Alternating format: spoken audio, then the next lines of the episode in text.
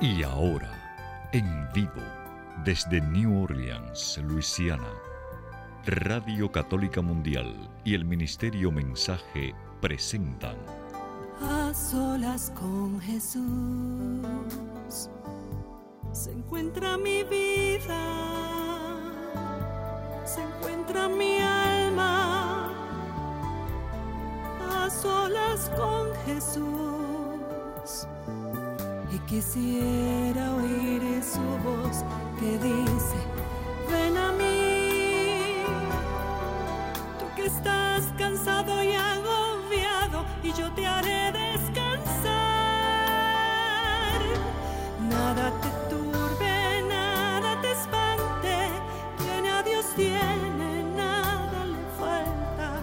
Nada te turbe, nada te espante, quien a Dios tiene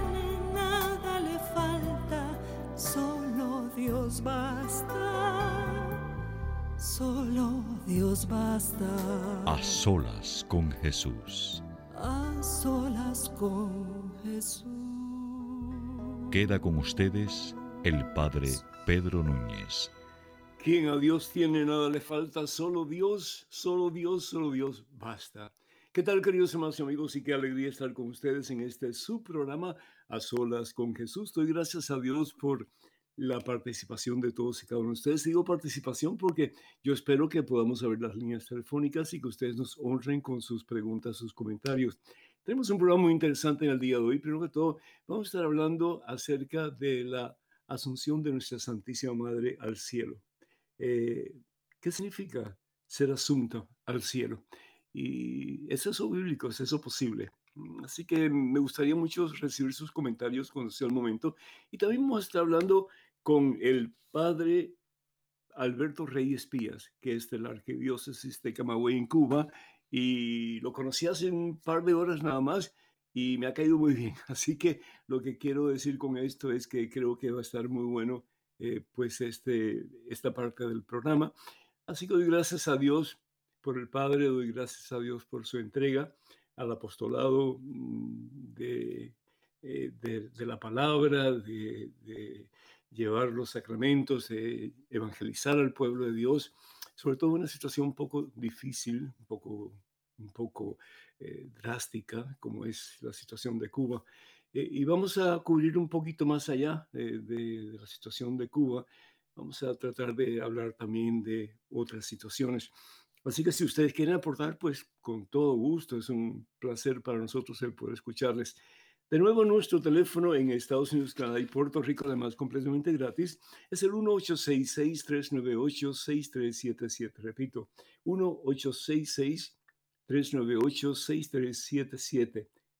Esa, eh, es, esa, es, esa área es para Estados Unidos, Canadá y Puerto Rico. Y de nuevo, la llamada es completamente gratis. Llamadas internacionales, por favor, marquen el número 205-271-2976. 205-271-2976. Quiero recordarles que tenemos variedad de material. Mm, benditos a Dios que Dios ha permitido que este servidor escriba. Entre ellos está el libro Conozca primero su fe católica, que responde a unas 500 preguntas sobre la fe también tenemos el libro Conozca más su fe católica, que responde a 100 nuevas preguntas y respuestas sobre la fe. Tenemos el libro Promesas Bíblicas para tiempos difíciles, el libro Cuántas iglesias fundó Jesús y el libro 150 historias que cambiarán tu vida. Todo esto lo puede adquirir comunicándose con el catálogo religioso de WTN el número telefónico del catálogo religioso de WTN es el 205-795-5814. Repito, 205-795-5814. Con esto en mente, hermano que me escuchas, hermana que me escuchas, hacemos un alto en nuestro acelerado caminar diario, nos ponemos en presencia de Dios, hermano, hermana, vamos a orar.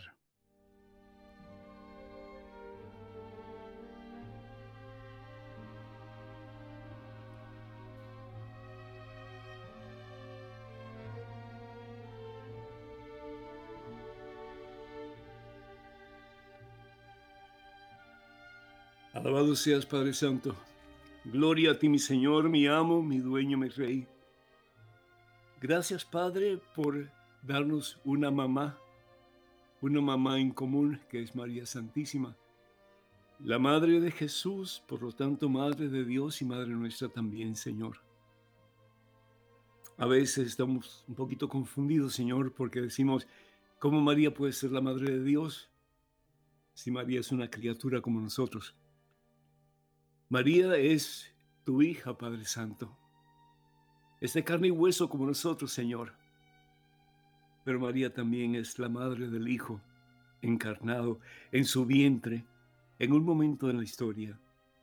Y por lo tanto, María es Madre de Dios porque es la madre del Hijo, la segunda persona de la Santísima Trinidad.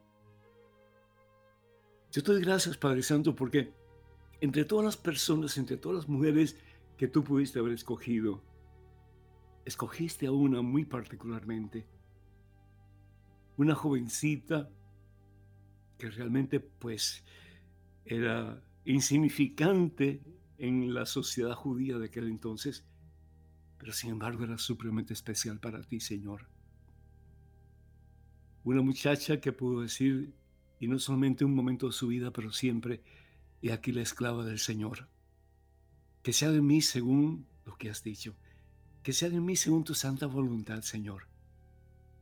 Qué hermoso, hermano, hermana, si nosotros también pudiéramos decir junto con María, hágase. Que se haga en mí, Señor, Padre Santo, tu santa voluntad. Poder decir como San Pablo que ya no sea yo quien viva, Señor, que seas tú mi Dios quien vivas en mí. En este mundo con tantas dificultades y tantos problemas, mi Dios, a consecuencia del egoísmo, de la avaricia, a consecuencia del deseo del poder, a consecuencia de la mentira, a consecuencia de la soberbia, a consecuencia de tantos pecados que constantemente el ser humano comete.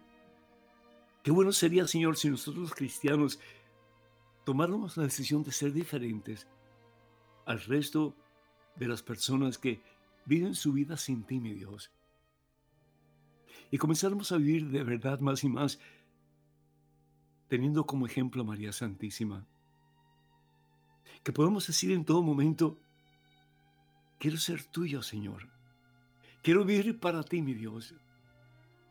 Quiero que todas mis acciones, mis palabras, mis actitudes, que todo lo que hay en mí, Señor, refleje tu presencia, mi Dios. Tú bien nos dices, Señor Jesús, que estamos llamados a ser discípulos tuyos, llamados a ser luz que puede iluminar el camino de tantos que viven en tinieblas. Yo soy la luz del mundo, dice el Señor Jesús. En el Evangelio según San Juan, capítulo 8, versículo 12, yo soy la luz del mundo. Pero sin embargo tú nos dices también, Señor Jesús, que si bien es cierto que tú eres la luz que ilumina este mundo que está en oscuridad, porque nos hemos apartado de ti, Señor. También es muy cierto, mi Dios, que estamos llamados como discípulos tuyos a ser espejos transparentes, cristalinos de tu presencia en este mundo que por amor tú nos das. No solamente para que nosotros podamos cada día acercarnos más a ti, Señor, pero para que podamos ayudar a muchos, comenzando con aquellos que están cerca de nosotros, a caminar en el camino de la vida y de la salvación, que al fin y al cabo eres tú, mi Señor Jesús. Obra el milagro, Señor. Obra el milagro en este momento. Quita de nosotros ese corazón duro, Señor, ese corazón de piedra, mi Dios, ese corazón que nos impide decirte, hágase en mí lo que tú quieras, Señor. Quiero ser materia disponible en tus manos, mi Dios. Quiero ser arcilla en tus manos, divino alfarero. Haz conmigo lo que tú quieras. Esa fue la actitud de María Santísima, Padre Santo. Dios permita que esa sea la nuestra también, Espíritu Santo. Vacíanos de nosotros mismos, Señor, de todo aquello que no te pertenece y llénanos, oh Dios, de tu presencia de tal manera, Espíritu Santo, que podamos cada día más y más ser reflejos de ese a quien llamamos Señor y Dios de nuestra vida, que es Jesucristo, nuestro Salvador. Obra el milagro, Señor. Obra el milagro, Espíritu Santo. que vivamos de verdad una vida consagrada a Jesús, entonces el mundo creerá, Señor. Entonces el mundo tomará la decisión más importante de la vida, doblará rodillas al nombre de Jesús y proclamará que Jesús está vivo, que Jesús está vivo y que Él es el Señor. Bendice, mi Dios, este programa. Bendice al Padre Alberto, bendice a cada una de las personas que está escuchando, que está viendo, Señor. Vacíanos, oh Dios, de lo que no es tuyo en nuestras vidas y cólmanos, mi Dios, de tu santa presencia. A ti la gloria, Padre Santo. A ti el honor, a ti la honra, por los siglos de los siglos. Amén, Señor mi Dios. Bendito seas. Amén.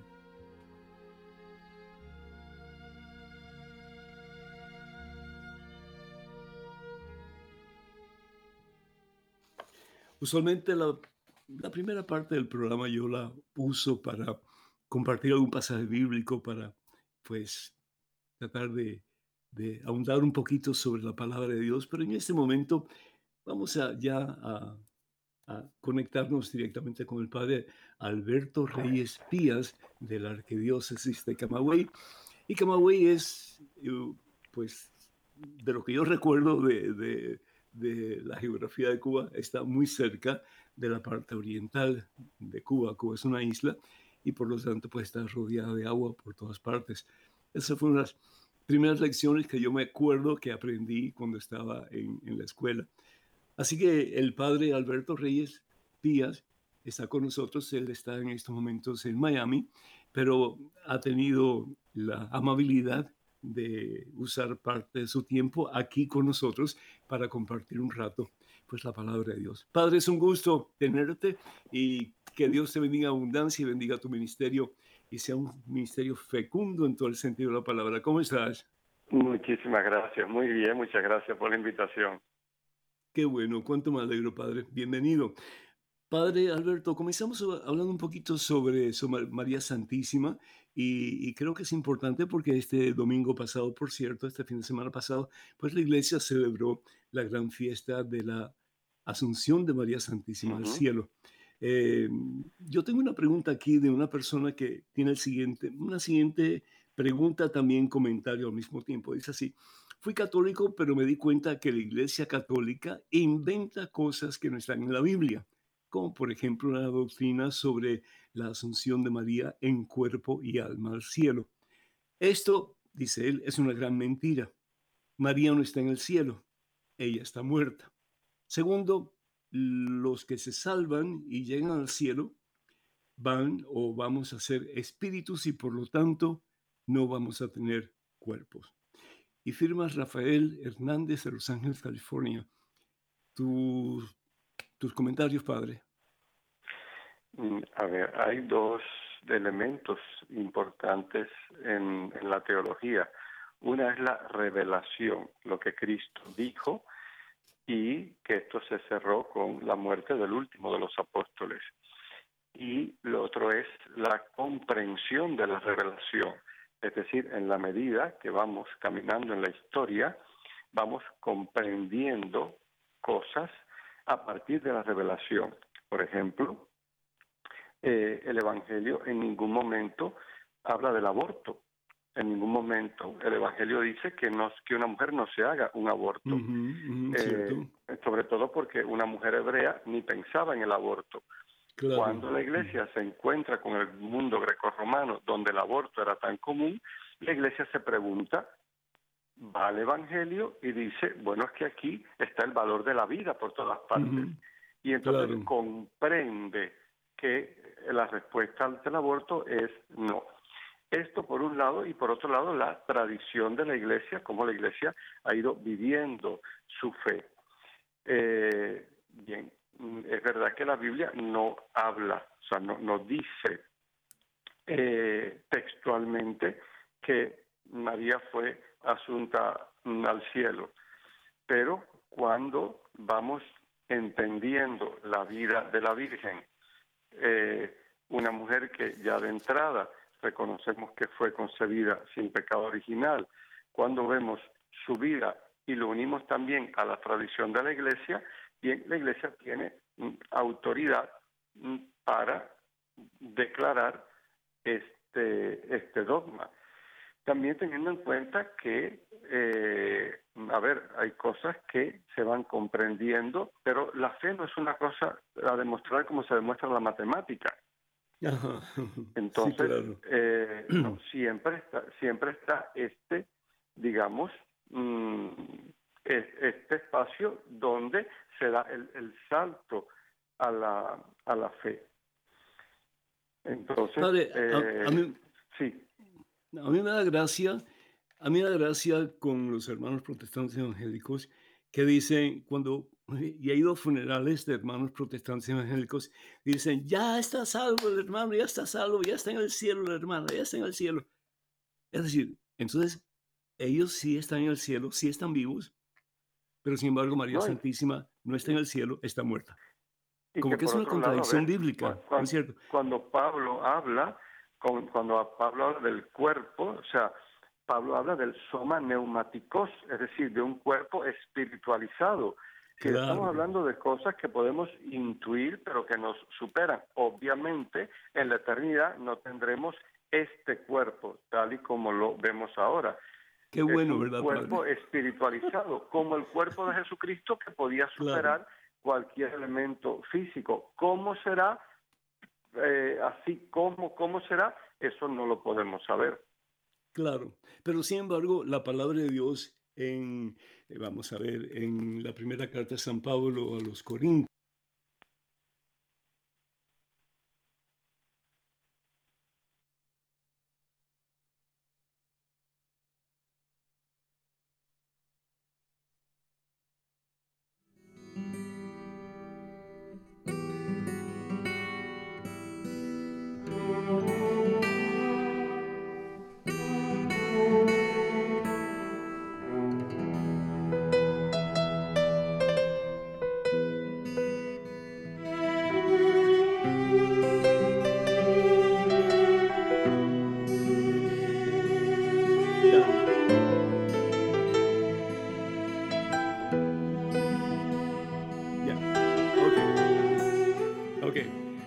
pues ah, bendita, bendita tecnología que a veces pues falla un poquito, ¿no? Pero padre, lo que estaba diciendo es, por ejemplo, si vamos a la primera carta de San Pablo a los Corintios, el capítulo 15, versículo 35 adelante, no lo puedo leer todo porque es demasiado largo, pero dice, algunos dirán, ¿cómo resurgen, perdón, cómo, cómo resurgen los muertos? ¿Con qué clase de cuerpo vuelven? Y dice en el versículo 42 en adelante, lo mismo ocurre con la resurrección de los muertos. Se siembra un cuerpo en descomposición y resucita incorruptible. Se siembra como cosa despreciable y resucita para la gloria. Se siembra un cuerpo impotente y resucita lleno de vigor. El cuerpo María bien sabemos que no fue un cuerpo que se corrompió. ¿Por qué? Porque María no cometió pecado. Es decir, la palabra de Dios nos dice también en, en Romanos capítulo 6, versículo 23, que la muerte es la consecuencia del pecado, ¿verdad? Entonces María no peca. ¿Por qué? Pues si María hubiera pecado, el vientre de María hubiera estado infectado con el pecado de ella y por lo tanto hubiera infectado a su hijo. Por lo tanto, el vientre de María tuvo que haber sido puro, inmaculado, como bien tú estabas diciendo anteriormente, María es pura, inmaculada. Es decir, Dios escoge a su propia madre, Dios escoge a su propia madre y esa va a ser María. El caso es que, además de eso, lo que está diciendo el hermano no tiene sentido cuando dice que, que ella está muerta. Pero el, el, problema es que si ella está muerta, entonces la Biblia está equivocada. Jesús está diciendo mentiras, porque en el mismo Evangelio de San Marcos, en el capítulo 12, versículo 27, dice, Dios no es un Dios de muertos, sino de vivos. Mm, ustedes están muy equivocados, ustedes están muy equivocados. Y finalmente, Padre, hablando acerca de la, la la, presencia de María en el cielo. Eh, si nosotros vamos, por ejemplo, al Evangelio según San Mateo capítulo 17, versículos 2 y 3, por ejemplo, cuando habla de la transfiguración de Jesús en el monte, dice la palabra de Dios, enseguida vieron a Moisés y Elías hablando con Jesús. Moisés y Elías, los dos fueron pecadores. Moisés fue una persona que mató a otra persona. Elías fue una persona que ya no quería seguir viviendo, que estaba tan desilusionado de su propia vida, que deseaba la muerte. Y sin embargo, estas dos personas, por misericordia de Dios, estaban en la presencia de Jesús. Entonces, si dos personas pecadoras están en la presencia de Jesús, ¿cuánto más María, la madre de Jesucristo, nuestro Señor? Son cosas que eh, yo no sé quién es el que siembra tanto veneno en contra de la iglesia, las enseñanzas de la iglesia. Porque otra cosa, al principio, los primeros cuatro siglos del cristianismo, padre, bien sabemos que no había Biblia. No había Biblia.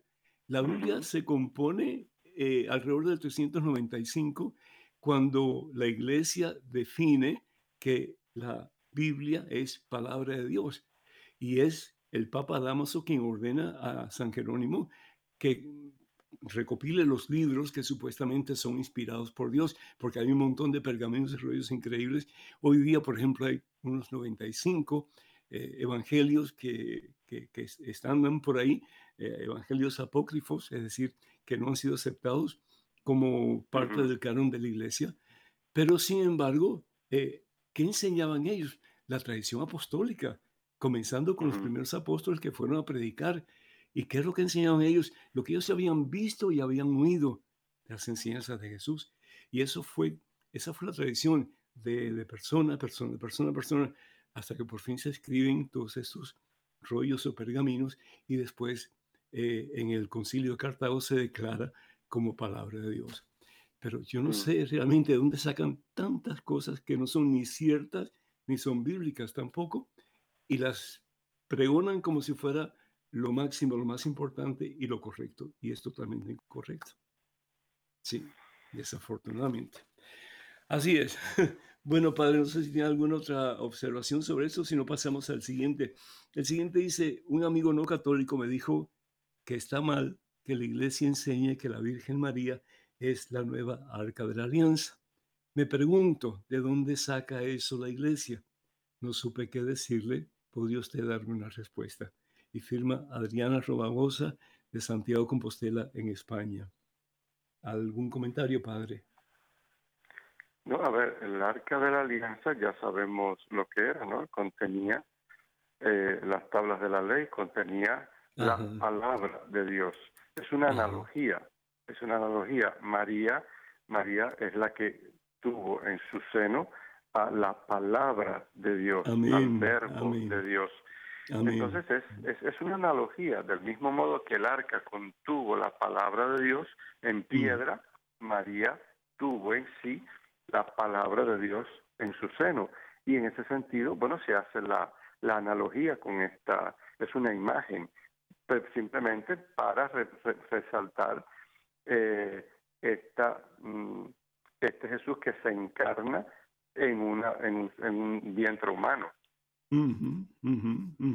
Sí, eh, la palabra de Dios, si vamos a la carta a los hebreos, en el capítulo 9, eh, el, versículo, no lo voy a leer todo de nuevo porque es mucho, ¿no? Pero vamos a ir eh, al versículo, mm, a ver acá, el versículo 4, dice, el arca contenía un vaso de oro, es decir, un cáliz de oro. ¿Y por qué oro? Porque para Dios lo mejor, ¿verdad? Siempre lo mejor con excelencia. Un vaso de oro con el maná, eh, aquella sustancia que cayó del cielo para alimentar a todos aquellos eh, israelitas que iban camino hacia la tierra prometida, ¿verdad? Contenía también la vara de Araón, que fue la vara que se usó para guiar el pueblo hacia la tierra prometida. Y también contenía las tablas de la ley. En María Santísima no están ni las tablas de, piedra de la ley, los diez mandamientos, no está tampoco la vara florecida de Araón, ni tampoco está el maná que cayó del cielo. Sin embargo, en el vientre de María está el pan vivo bajado del cielo, que es Jesucristo. ¿sí? No está la vara de Araón, pero está el buen pastor, que es Jesús. Y no está los diez mandamientos, pero está la, la ley por excelencia que al fin y al cabo se resume con una sola palabra que es amor y que es Jesús. E, es decir, eh, María entonces es el arca de la nueva alianza. Y por lo tanto María se viste de azul. ¿Y por qué se viste María de azul? Porque en el Antiguo Testamento cubrían el arca de la alianza, que tenía dos querubines, una a cada lado, uno a cada lado de, de las extremidades, como bien nos dice la palabra de Dios en Éxodo capítulo 28, versículo 18, perdón, capítulo 25, versículo 18, que es por orden de Dios que manda a Moisés que haga esos dos querubines, es decir, dos imágenes. Así que las imágenes pueden ser muy malas o las imágenes pueden ser muy buenas, pueden ser ídolos como se usaba en el Antiguo Testamento o pueden ser como flechas que apunten hacia Dios, ¿verdad? En este caso eran buenas y exigidas por el mismo Dios, dos imágenes, porque todo aquello que apunte hacia Dios o que nos acerque a Dios es bueno, lo que nos aparta de Dios, y no solamente imágenes, pero también el dinero, eh, el chisme, eh, la envidia, la lujuria, todas esas cosas que nos apartan de Dios, pues son ídolos que al fin y al cabo son dioses falsos. Pero bueno, el caso es, el caso es que, que eh, María la visten de azul, porque en el Antiguo Testamento ese paño que cubría el arca de la alianza era símbolo de la cercanía del cielo y la tierra, porque en el arca estaban estas cosas que eran importantes para el judío, que representaban a Dios. Pues en, el Nuevo Testamento, en el cristianismo, se viste a María de azul porque, porque el cielo y la tierra se unen en el vientre de María. Qué hermoso, ¿no es cierto? Bendito sea Dios. muy hermoso. Sí, padre, em, otra pregunta aquí que viene eh, de Carlos Fuentes de Quito, Ecuador, y dice, el Papa Juan Pablo II tenía como lema a Jesús por María. Es que no podemos ir a Jesús directamente, y si podemos ir a Jesús y María, entonces, ¿para qué necesitamos de ella? Comentario, padre. Mm, claro que podemos ir a Jesús mm, directamente. Eh, o sea, una cosa no, no quita la otra. Eh, podemos ir a Jesús directamente, pero también, digamos, podemos contar con la presencia, la cercanía de su madre. No es, es que no es una cuestión excluyente o vamos a Jesús directamente o vamos, no, es una cuestión eh, excluyente. Nosotros en la vida humana podemos llegar a muchas personas directamente, pero también podemos llegar a muchas personas a través de otras eh, que les son queridas, que les son cercanas, por supuesto que podemos llegar directamente, pero también mm, podemos llegar eso a través de otras personas que son cercanas, son amadas por esa persona a la que queremos llegar. Entonces, esto no, no creo que deba verse como algo así de, de, que si uno mm, pide la intercesión de María está menospreciando a Jesús o desconfiando de Jesús o teniendo menos fe. No, es, es simplemente, es, es un modo más de llegar a Jesús a, través de su madre.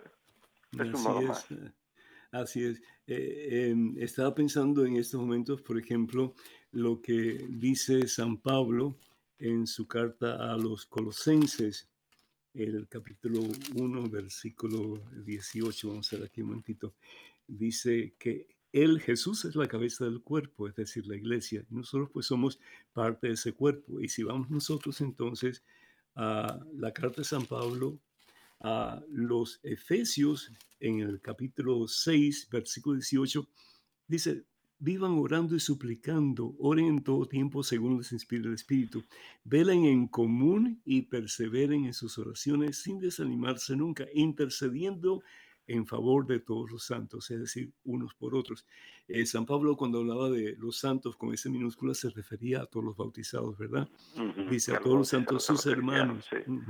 Y sigue diciendo, rueguen también por mí para que al hablar se me den palabras y no me falta el coraje para dar a conocer el misterio del Evangelio. Es decir, la comunión de los santos, cómo necesitamos apoyarnos unos en los otros para poder nosotros acercarnos a la meta que es unión con Cristo. Entonces, si Jesús establece su iglesia para que todos nos apoyemos, y no solamente apoyándonos, como animándonos, pero también intercediendo los unos por los otros, como aquí bien dice San Pablo. Entonces, ¿cómo no pedir la intercesión de María Santísima que está tan cerca de Jesús, mucho más que cualquier santo, mucho más que cualquier héroe del cristianismo que haya existido, que va a existir, porque no va a haber otro, ni ha habido otro como María Santísima en su cercanía a Dios. Entonces, ¿cómo no es la intercesión de ella, verdad? Sí, pues definitivamente. Sí.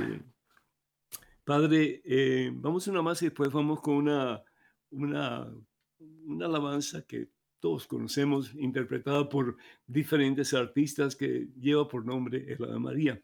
Pero esta pregunta, esta pregunta me, me, interesa y no sé qué, qué usted piensa al respecto. Eh, dice así, yo amo mucho a María y esto, lo, esta pregunta viene de em, Emelina Sánchez Rojas de México. Dice, yo amo mucho a María, ella es nuestra madre y sin lugar a dudas su ejemplo es digno de imitar. Sin embargo, ¿por qué la iglesia se empeña en decir que ella es reina de cielos y tierra, cuando el único rey de todo lo creado es Jesucristo y no María? ¿Qué comentarios tiene, eh, padre? A ver, eh, obviamente, Dios es insustituible y el rey es el Señor. Cuando hablamos de María como reina, es un modo de resaltar su presencia, su importancia eh, mm, para mm, la iglesia, para los cristianos. Eh, María es, de hecho, es modelo, es guía. ¿Por qué? Porque fue, es una mujer fiel a Dios, fiel a su Hijo. Yo creo que a veces, es decir, nos enredamos en la literalidad de las palabras. Es decir, es, es, es un modo de resaltar lo importante que es María mm, para nosotros, no, no por el simple hecho de haber sido la madre biológica de Jesús, sino por su vida. Es decir, lo que hace grande a María es primero su docilidad a Dios. He aquí la esclava del Señor. Ya eso la hace grande. Y lo otro es después su vida, porque si mm. María hubiera sido la madre del Salvador, pero su vida no hubiera sido lo que fue, entonces no sería el modelo que es hoy. Es la mujer que enseguida va a ayudar a su prima Isabel, es la mujer que se preocupa por los jóvenes en la boda de Cana, es la mujer que eh, ora con los discípulos, es, decir, es, su vida, es un modo de, de mm, entender digamos, lo, lo, lo importante que es el ejemplo de María para nosotros. Entonces, creo que a veces eso lo que nos pasa es que un poco nos, nos, perdemos en la literalidad de las palabras y nos vamos al sentido.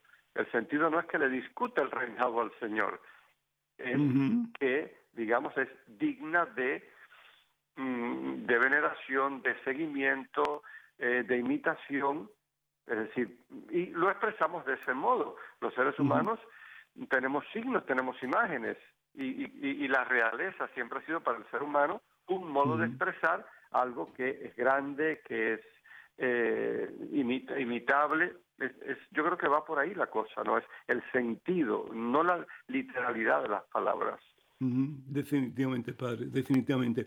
Eh, padre, eh, yo no cabe duda, yo amo la iglesia y, reconozco que la iglesia está llena de defectos. Eh, yo recuerdo una vez que le preguntaron a Madre Teresa de Calcuta, Madre, ¿y cuál es el problema más grande que tiene la iglesia hoy día? Y sabe lo que dijo, Padre, el problema más grande que tiene la iglesia hoy día es que usted y yo estamos en ella. Es decir, es decir eh, la iglesia está compuesta de pecadores, pero para eso Jesús establece la iglesia, para que los pecadores vengan a la iglesia, formemos parte de la iglesia, pero no nos quedemos pecadores, sino que con la ayuda, la gracia de Dios, podamos llegar a ser santos. Esa es la idea, reflejos de Jesús. La iglesia comparte todo. Tenemos pecados, tenemos defectos y la iglesia tiene mucha virtud y hace mucho bien y es una bendición en este mundo porque a veces no es que somos pecadores, sí, de acuerdo, somos pecadores y yo conozco mucha gente santa en la iglesia. O sea, yo creo que a veces a veces tenemos, yo tengo un amigo cura que dice, a veces tenemos el complejo de la basurita. No, yo no soy nada, yo no soy nadie. Yo, ese es el complejo de la basurita. No, que yo tengo pecado, sí. Que tengo defectos, sí. Y que tengo virtudes y que tengo cosas de, de santidad, también. Amén. Ah, yo creo que hay que luchar para que cada vez más claro. brilla el bien, pero que, no somos, ese complejo de la basurita no me va. Entonces, padre, lo que a mí me llama la atención es como que a pesar de nuestra debilidad, ¿verdad? A través de eh, la basurita que a veces pensamos que somos, cómo la teología de la iglesia es nítida, es inmaculada, Padre. Es, decir, todo tiene sentido y son como eslabones que todos están unidos unos a otros. En el caso de, de María Reina, María es reina, pero no por derecho propio, sino por ser la madre del rey. Hay un pasaje muy hermoso que me gusta mucho, que está tomado del primer libro de Reyes, el capítulo, capítulo 2, versículo 19 en adelante. Y hermanas y hermanos, si ustedes tienen sus Biblias, apúntenlo porque creo que sería bueno meditar sobre esto. Habla de Betsabé. Betsabé fue mm, con la que David tuvo una relación ilícita, ¿verdad? Eh, el, esposo de Betsabé, Urias, que era un soldado, pues eh, David hizo que fuera muerto en la línea de fuego, es decir, en, en, en, guerra, pero en un lugar muy, muy estratégico para que él muriera. El caso es que después eh, él se casa con Betsabé y tienen varios hijos, entre ellos está Salomón. Y dice, Betsabé entró en la casa de Salomón, es decir, en el palacio, para transmitirle el pedido de Adonías, un señor tal. ¿sí? El rey salió a recibirla, el rey salió a recibirla, se inclinó delante de ella. E, eso es precioso. Podemos aquí meditar sobre esto por un montón. Y luego se sentó en su trono, es decir, Salomón se sentó en su propio trono. Pusieron un trono para la madre del rey, la que se sentó a su derecha, es decir, un segundo trono. Ella entonces dijo, solo tengo que pedirte una pequeña cosa, óyeme. El rey le dijo, madre, pide, yo te escucho. Es decir, en el tiempo de Jesús, la esposa no era la reina, no era, no era la reina la esposa del rey. La madre era la reina, la madre del rey. Entonces María, al ser madre de Jesús, que es el rey del universo, María, por lo tanto, es reina y señora del universo. No por derecho propio, sino por ser la madre del rey. Bendito sea Dios, bendito sea Dios. Padre, vamos a escuchar esta hermosísima alabanza. Eh, Katia me lo dijo tan bajito que no le oí nada. Padre, nos va a cantar Celinés, es una versión de ella del Ave María. Celinés es una cantante católica joven de la República Dominicana. Pues vamos a escuchar a Celinés de la República Dominicana, el Ave María. Y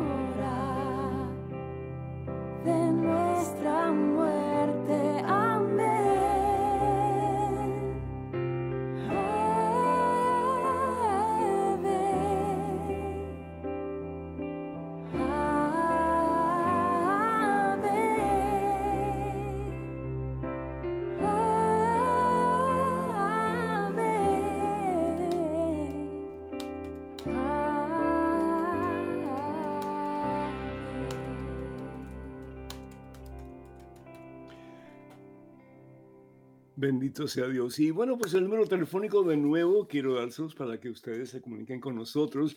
Cualquier pregunta o cualquier comentario que quieran hacer, tanto a favor como en contra, estamos más que dispuestos a recibir sus, ah, sus llamadas. Número telefónico de Estados Unidos, Canadá y Puerto Rico, 1866-398-6377. Repito, 1866-398-6377. La llamada es completamente gratis en esas áreas y además internacionales, por favor, marque el número 205-271-2976.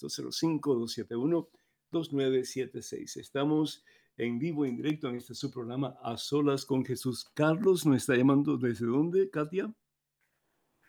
Desde Virginia. Desde Virginia. Carlos, ¿me escuchas?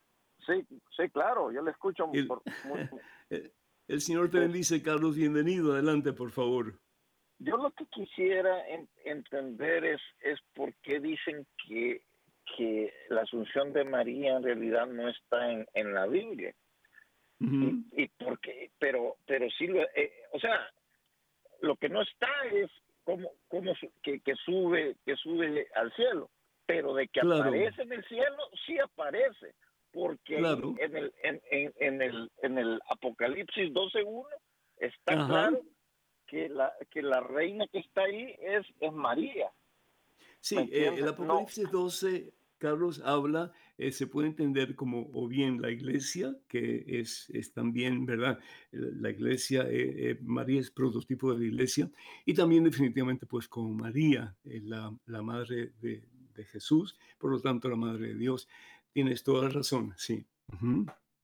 Yo le voy a explicar por qué, por qué María y no la iglesia ni Israel porque ¿quién es el autor del quién es el autor de Apocalipsis? Es San Juan, ¿verdad? Supuest, supuestamente Juan, eh, sí. Ajá. Ok, ok. Ven, si, si, si analizamos cómo, cómo él escribe en sus uh -huh. libros, él siempre se dirige a María como, como la mujer. La mujer, exactamente. Exactamente, y, eso lo dice, sabe, eso lo dice ¿sabes en, por qué? en su evangelio de eso lo dice en su evangelio de San Juan. ¿Sabes por, qué, ¿Sabes por qué Jesús le llama mujer a María? Sí. No en forma de desprecio, sino porque mujer es símbolo de maternidad. ¿Sí, Carlos? Entonces, entonces, entonces le dice la mujer, porque a, a, también así le dicen Apocalipsis 1, entonces uh -huh. uno, le dice la mujer. Sí. Entonces usted, usted puede ver que ahí el, el, el autor utiliza esa terminología. Los otros, los otros evangelios no utilizan la mujer, sino que dicen la madre del Señor.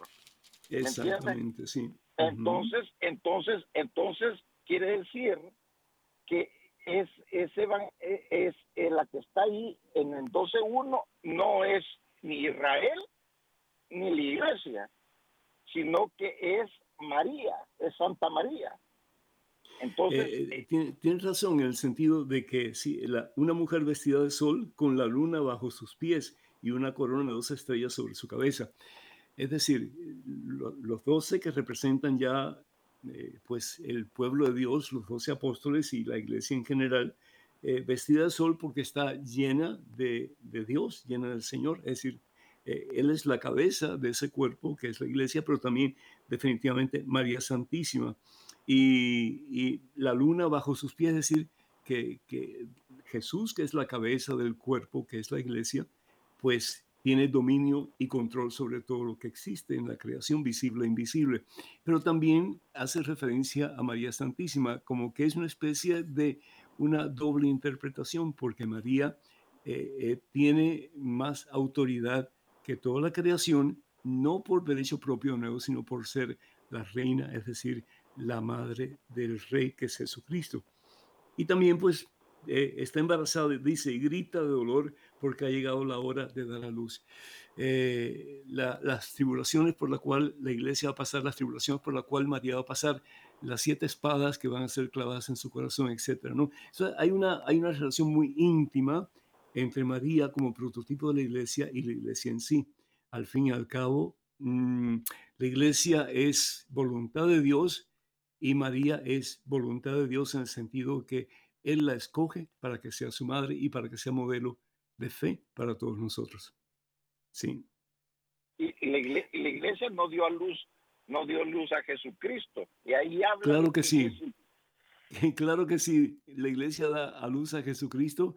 Cada cristiano que lleva a otro cristiano a los pies de Cristo Jesús, ese cristiano recibe vida nueva, recibe la presencia de Dios, que al fin y al cabo es la vida en el Evangelio según San Juan, capítulo 14, versículo 6, yo soy el camino, yo soy la verdad, yo soy la vida.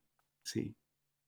Entonces, qué hermoso también saber que podemos nosotros, junto con María, dar a luz a Jesús en la vida de otras personas. Y por eso es que el sacerdote se llama padre, no porque sea un padre biológico, pero es un padre espiritual, dice San Pablo, ¿verdad? Podrán tener muchos maestros, pero padres como yo, muy pocos, sí, porque él engendró a Jesús espiritualmente en la vida de muchas personas. Perdón, Katia. Modesto. Modesto de Texas. Modesto, ¿me escuchas? Modesto, ¿me escuchas? Muy buenas tardes, Modesto. Estamos, estamos con el padre Alberto. Adelante, por favor. Sí, buenas tardes. Uh, sí, mi nombre es Modesto. Estoy acá hablando de Bryan, Texas.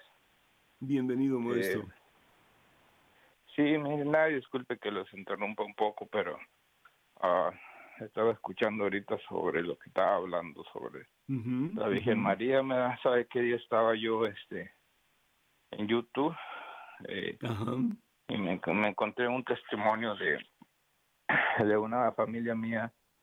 Uh, buenas familias, son primos, hermanos, tíos ellos son ah, hermanos separados, ¿me entiendes?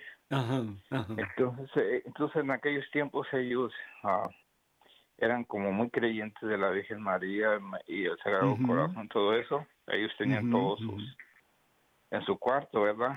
Entonces llegó el momento supuestamente que ellos uh, aceptaron a Dios, supuestamente entre ellos dice, porque supuestamente aceptan a, Jesucristo y no lo había aceptado antes, Modesto.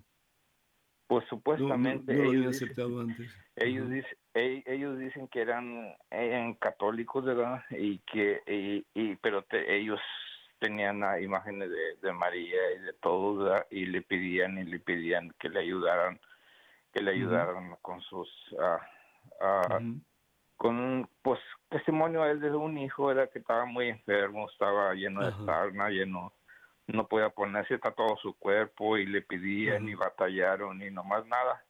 Y la cuestión que llegó el día que, que, que supuestamente ellos aceptaban a Jesucristo. O lo que yo quiero llegar a esto, este padre, es que ellos sacaron todo lo que tenían en sus recámaras, todas las imágenes de Virgen María. Y yo, a mí se me hizo muy feo que lo que estaba oyendo, lo que decían, riéndose en el testimonio que estaban dando, que, que, la, a la imagen de María, como es de madera, la echaron al panadero. y riéndose, y sí, hicimos gorditas con la Virgen de María. Entonces dice, eh, y, y, luego pues ahí lo que más no me gustó, lo más que yo sentí mal es que dijo, y el Sagrado Corazón también, un mono grande, y estaban hablando de Jesucristo, ¿me entiendes? Ay, Señor. Eh, entonces, ¿en qué creen ellos en Satanás? Pues supuestamente ellos son ah, ah, son hermanos separados que no Mira, porque modesto, ¿qué significa el Sagrado Corazón? El amor eh, infinito de Dios. Tanto amó Dios al mundo que dio su único Hijo. Lo dio todo. Evangelio según San Juan, capítulo 3, versículo 16. Y María Santísima es la que lo da todo. Y aquí la sierva del Señor, hágase en mí según lo que has dicho. Es decir, entonces, eh, estos, estos seres, tanto Jesús como María Santísima, sobre todo Jesús, y que nos muestra su corazón, es decir, su corazón que es amor puro, y que hayan personas tan, perdóname, pero ignorantes, que hagan una cosa así como que no tiene sentido. Es decir, cuando la palabra de Dios en el Éxodo capítulo 20, versículo 4 en adelante, habla de los ídolos, Modesto está hablando de dioses falsos, por ejemplo, del área Mesopotamia, eh, aún de otros lugares como Samaria, perdón, etcétera, que tenían un montón de dioses, ¿sí? Y todos eran falsos. Dios dice, yo soy un Dios celoso, Es decir, Él es el único verdadero Dios y Él no quiere que nosotros juguemos con Él y con Satanás a la misma vez, siguiendo, siguiendo teorías falsas que nada tienen que ver con la palabra de Dios ni con su voluntad. Entonces, en vez de estudiar un poquito más, dice el profeta Oseas en el capítulo 4 de su libro, versículo 6, mi pueblo perece por falta de conocimiento. Entonces, perecemos por falta de conocimiento. Al no tener conocimiento de la verdad, nos vamos hacia puros cuentos, como dice San Pablo en su carta a los Efesios. Entonces, fíjate lo que dice la palabra de Dios. Y esto te lo voy a leer un momentito porque creo que es bueno para todos el, meditar sobre esto, ¿no? Eh, en su carta a los Efesios, en el capítulo, en el capítulo 4, dice la palabra de Dios lo siguiente. dice así. Así prepara a los suyos para las obras del ministerio en vista de la construcción del cuerpo de Cristo. Efesios capítulo 4, versículo 12 en adelante. Hasta que todos alcancemos la unidad en la fe. ¿Qué es lo que dice Jesús en el Evangelio según San Juan capítulo 17, versículo 21? Padre, que todos sean uno como tú somos uno. Entonces el mundo creerá.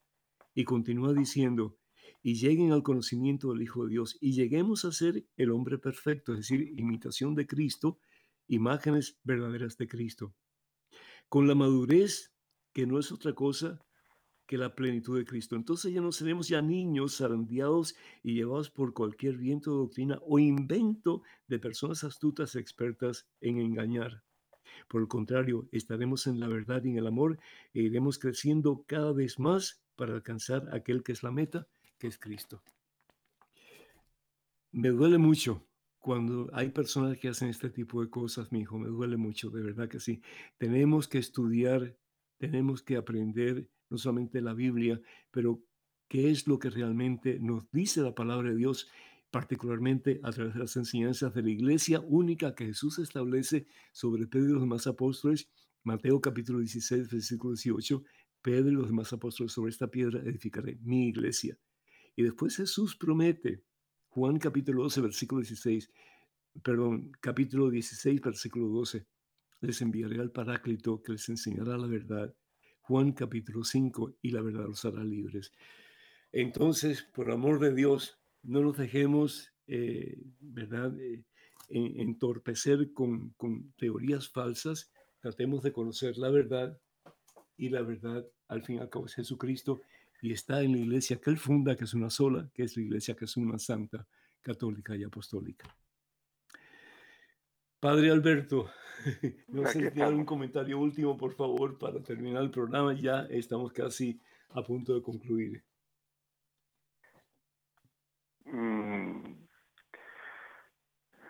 yo creo que eh, mm, es importante eh, o sea que mm, tenemos que tener en cuenta que la, la fe es, es un proceso personal, la fe no se hereda. Y, y, que, y que es importante eso, el, el, el buscar, el buscar, el, el interiorizar mm, la fe, de modo tal que, que se haga experiencia personal y experiencia del amor de Dios en nosotros. Eh, yo sé que eh, puede haber en la iglesia eh, malos ejemplos, pero eh, yo creo que lo importante es con qué corazón te acercas a la fe, a Jesucristo, a la iglesia. Eh, y en ese sentido, yo creo que lo más importante es tratar uno mismo de, mm, digamos, de dar lo mejor de sí en, en esa vivencia del Evangelio, en la búsqueda del reino de Dios. Amén, Padre. Muchísimas gracias, Padre. Tenía muchas más preguntas, pero ni modo, el tiempo pasa demasiado rápido. Padre Alberto, muchísimas gracias por tu compañía. Muchas bendiciones para ti, muchas bendiciones para tu, tu ministerio. Y sé que regresas a Cuba relativamente pronto. Cuenta con nuestras oraciones y en lo que podemos servirte a la orden. Hermanos y hermanos, muchísimas gracias por haber compartido con nosotros. La bendición de Dios Todopoderoso, Padre, Hijo, Espíritu Santo, descienda sobre ustedes y esté con ustedes por siempre. Que pasen un día muy feliz y hasta la próxima, Dios mediante. Nada te turbe, nada te espanta.